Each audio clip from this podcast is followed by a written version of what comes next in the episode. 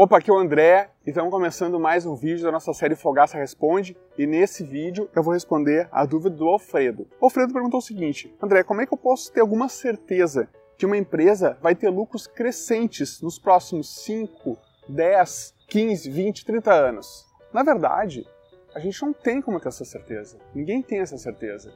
Tá? É muito difícil a gente conseguir ter uma convicção de que uma empresa vai continuar crescendo seus lucros nos próximos 5, 10, 20, 30 anos. Mas o que acontece é que isso é algo inerente ao mercado de ações. O mercado de ações é um mercado onde a única certeza que a gente tem é a incerteza. Mas isso não é uma notícia ruim, porque a gente consegue, existem algumas formas da gente conseguir estimar o que vai acontecer no futuro, no caso do mercado de ações.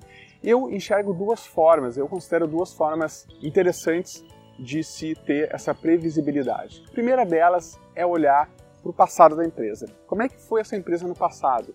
Como é que ela se comportou no passado? Como é que foi a gestão dela no passado? Porque de acordo com o que ela viveu no passado, a gente consegue ter uma previsibilidade do que ela venha fazer no futuro. Mas é lógico que, mesmo assim, isso não nos dá 100% de garantia, ok?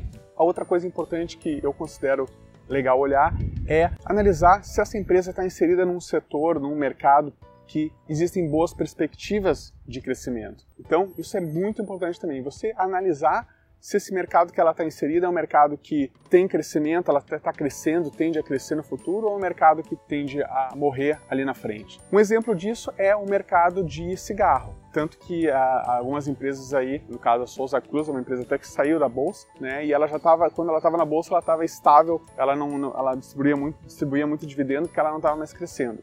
Então é um mercado que tende a diminuir. Esse setor já foi muito bom há alguns anos atrás, mas recentemente é um mercado que não se enxerga muito crescimento para ele, ok? Então é isso aí, eu acho que essa é uma boa visão, é tentar olhar os setores que estão em desenvolvimento e aí a gente consegue ter uma previsão se essa empresa vai continuar tendo lucros ou não no futuro. Beleza? Alfredo, eu espero ter conseguido responder a sua dúvida